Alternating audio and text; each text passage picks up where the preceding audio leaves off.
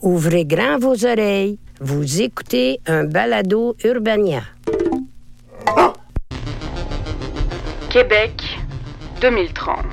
Le désert de Charlevoix est recouvert de plantations de palmiers destinées à la production locale de tartinades au chocolat. La population a pris conscience de l'importance de produire localement, d'abord il y a 10 ans à l'apparition de la Covid-19 et encore plus l'année dernière à l'arrivée de la Covid-38. Les changements climatiques sont tels que les serres sont devenues inutiles en hiver et que toutes sortes de fruits exotiques poussent en été. En revanche, les sécheresses à répétition détruisent les récoltes de soja et de maïs qui ne sont désormais cultivables qu'au Groenland et en Antarctique. La pomme de terre, qui résistait jusqu'ici assez bien au manque d'eau, a malheureusement muté en une nouvelle variété de melon, comme on a pu le voir pour les carottes. La poutine est devenue un produit extrêmement rare contrôlé par des réseaux mafieux qui sèment la terreur dans toute la province. L'avenir est noir, très noir. Une mafia de la poutine. Ouais, ouais. Ils menacent le monde avec de la poutine. Qui Mais la poutine, c'est, c'est leur âme ou c'est leur monnaie? Euh, je t'avoue que je sais pas encore. Puis, puis ça se peut aussi que ça se passe pas exactement comme ça. hein. Euh, ok.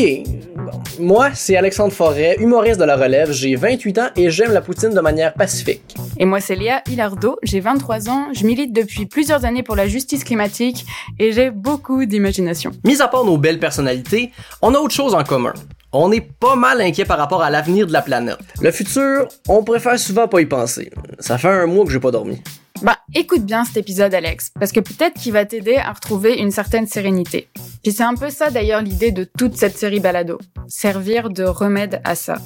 Parce que même si on peut pas nier la gravité de la situation, il y a plusieurs personnes qui travaillent, militent et réfléchissent à toutes sortes de moyens d'améliorer le cours des choses. On va aller à leur rencontre, question de voir l'avenir du Québec un peu plus en rose et en vert. Bienvenue à Avant de tirer la plug. Une présentation d'Urbania en collaboration avec Hydro-Québec.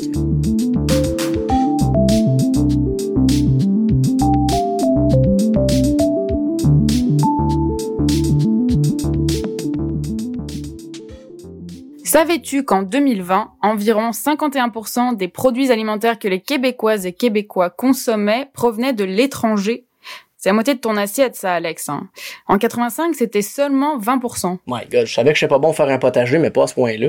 Puis dépendre des autres pays pour notre alimentation, c'est un vrai problème pour l'environnement. Conclusion, la planète gagnerait à ce qu'on mange local. Surtout qu'on l'a vu avec la COVID. La plupart de nos fruits et légumes viennent des États-Unis, quand pourtant, ayant grandi en milieu agricole, je le sais qu'on fait déjà tout ce qu'on a de besoin ici même. Ben justement, c'est ce qu'on va voir, ou plutôt entendre, dans cet épisode.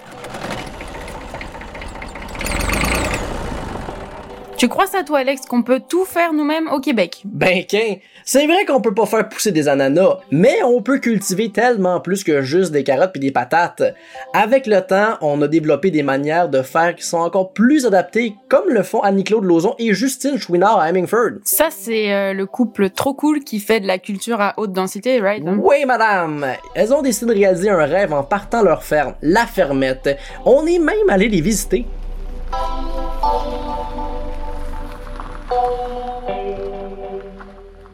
On habitait les deux à Montréal. On était étudiantes, euh, pas du tout prédestinées à partir d'une ferme maraîchère. Euh, ce qui nous a emmené, le tremplin, ça a été vraiment l'agriculture urbaine. On s'est mis à jardiner. On avait des projets de jardin sur les toits, de jardin collectif. On a fait de l'apiculture urbaine aussi. Tous ces projets-là nous ont amenés à se questionner sur les enjeux alimentaires. Puis là, on a vu bon qu'il y avait comme beaucoup d'enjeux au niveau de la production de l'alimentation au Québec, dans le monde. Puis euh, c'est ça, on a eu le goût de faire partie de d'un mouvement de changement au niveau euh, tout simplement de notre mode de production alimentaire. Fait que ça nous a amené à, à pousser plus loin finalement notre expérience. Puis, euh, c'est quoi en fait les productions que vous avez sur la fermette en ce moment? Ben nous, on est vraiment une ferme maraîchère qu'on dit diversifiée. Ça veut dire qu'on se spécialise pas en un produit, on en fait comme une cinquantaine. On touche pas mal à tous les légumes. C'est sûr qu'on a nos gros vendeurs. Tu sais, on fait beaucoup de tomates de serre. Ça, c'est vraiment un produit qui est important pour nous, pour euh, notre clientèle, pour notre identité. On fait aussi beaucoup de verdure, de mesclun. Tu les gens aiment vraiment beaucoup notre mix de salade. Fait qu'il y a comme des produits comme ça vedettes, si on veut, entre guillemets, mais après ça, là, on fait vraiment, vraiment de tout.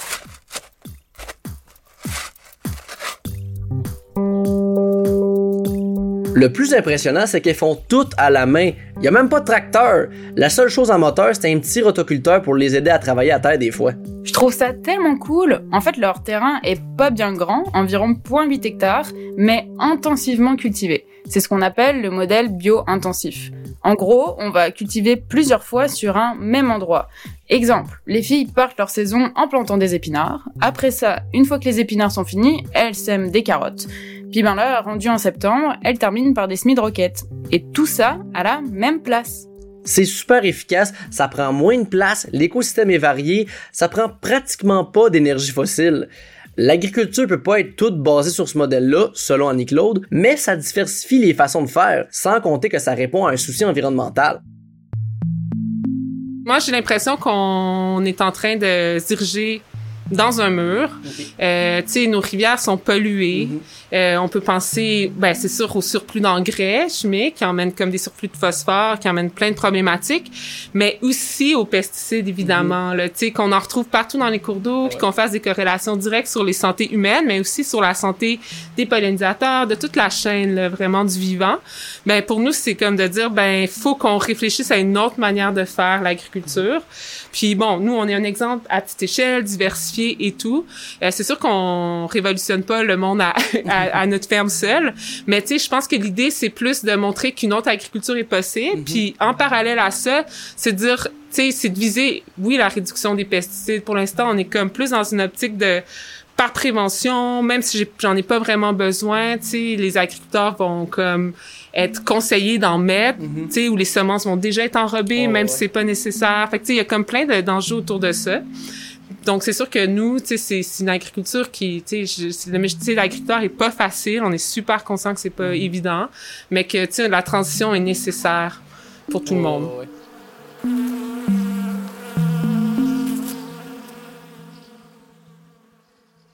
En visitant la ferme, j'ai vraiment été impressionné. Mais une chose a attiré mon attention. Ah ouais? Quoi? La source d'énergie qui est principalement utilisée dans les serres est le propane.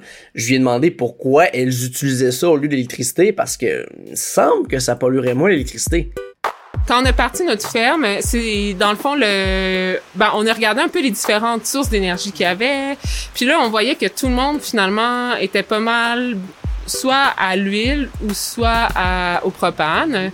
Puis là, on s'est dit bon ben l'huile au mazout dans le fond. Puis là, on s'est dit ouais, mazout, c'est comme plus touché si jamais il y a comme une fuite, ça peut être vraiment grave les contaminations des sols. Fait que le propane, c'était comme vraiment l'énergie la plus accessible entre guillemets.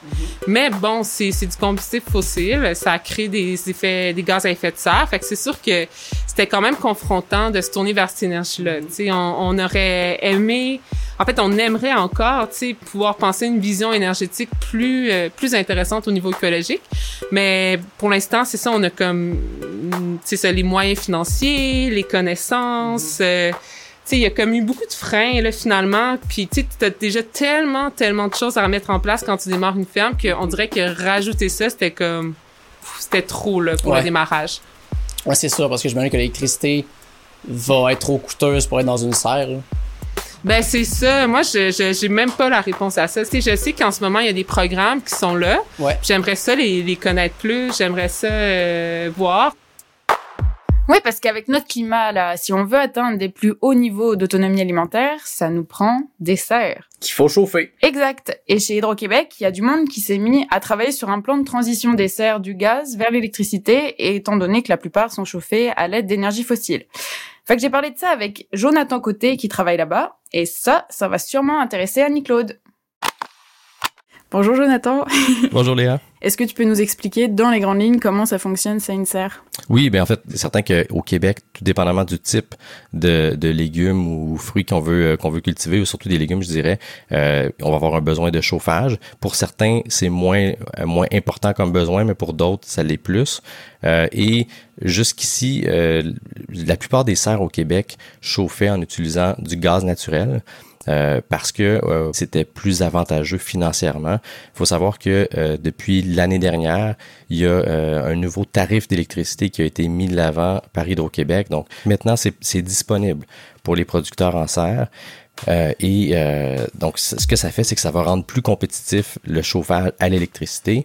Et donc, les producteurs en serre qui voulaient se chauffer à l'électricité avant ne, allaient peut-être moins être avantagé. Au niveau financier, c'est plus cher. Maintenant, ça va devenir plus avantageux. Donc, l'idée, c'est de faire augmenter la production en serre au Québec, mais aussi augmenter la compétitivité de l'électricité versus le gaz naturel et donc réduire les GES finalement pour ceux qui utilisent, euh, euh, qui vont vouloir faire la production en serre au Québec.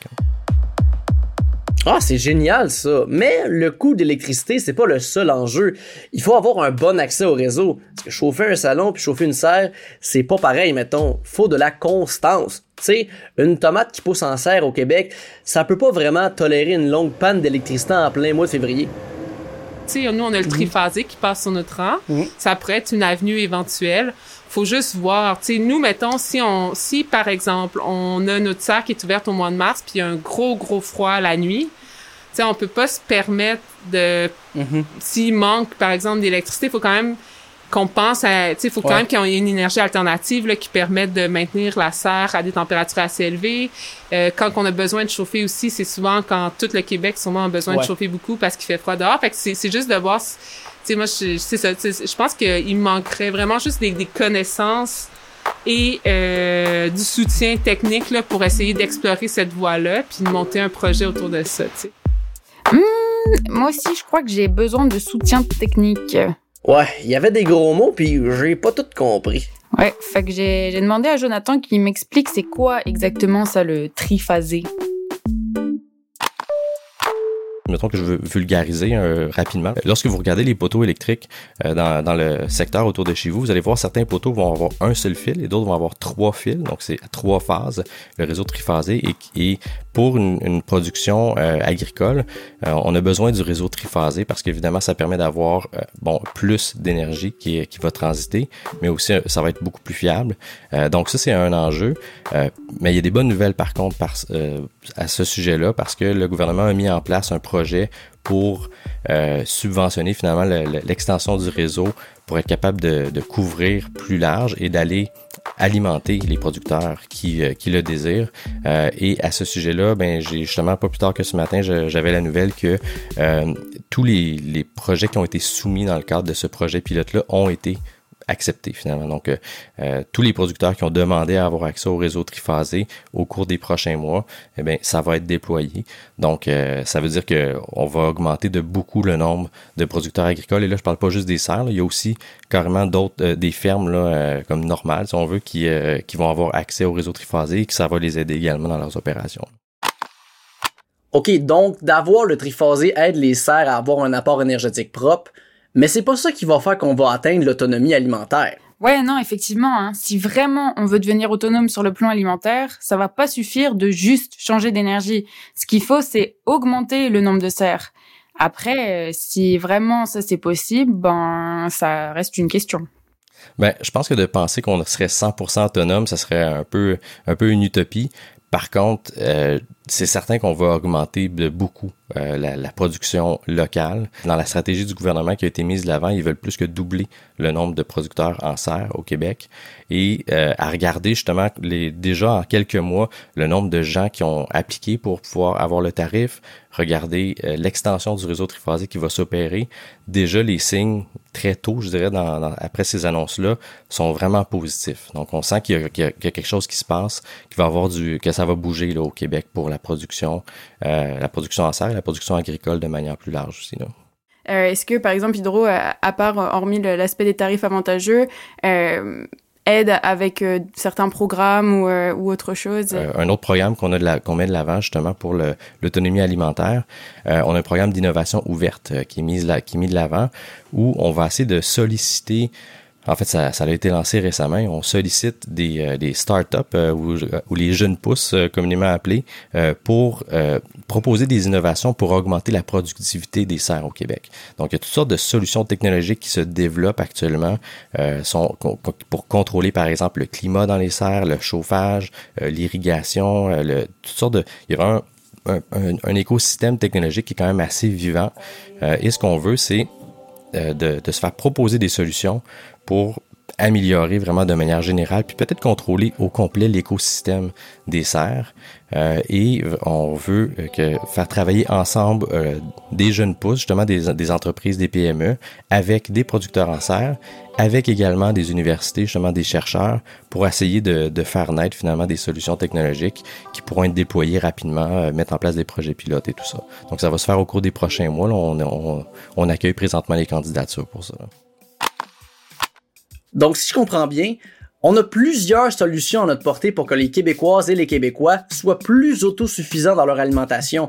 Et avec une bonne dose de volonté politique, on pourrait accélérer les choses. Ouais, puis comme l'épisode nous l'a montré, il y a des gens qui nous prouvent que c'est possible. Des fermettes, il y en a plein d'autres qui émergent ces temps-ci.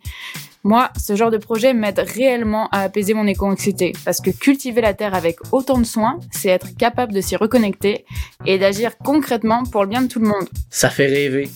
Puis surtout, ça donne faim. Non, il est temps que ça finisse, j'ai envie de manger depuis qu'on a commencé l'épisode. Une poutine, Alex? Je dirais jamais non une poutine. Et c'est ainsi que la mafia prit possession de la vie du pauvre Alexandre Forêt. Ça n'a pas rapport. Tu peux pas menacer quelqu'un avec des patates. Mais c'est exactement avec cette attitude qu'ils vont prendre le contrôle dans notre dos. Réveille, Alex Si l'autonomie alimentaire doit passer par la mafia de la poutine, ben c'est un sacrifice que je suis prêt à faire.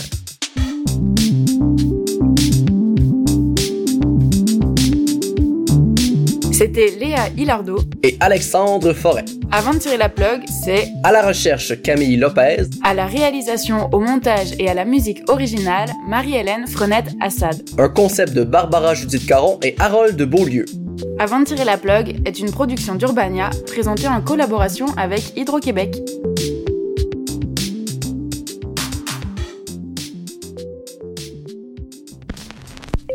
C'était un podcast Urbania. あっ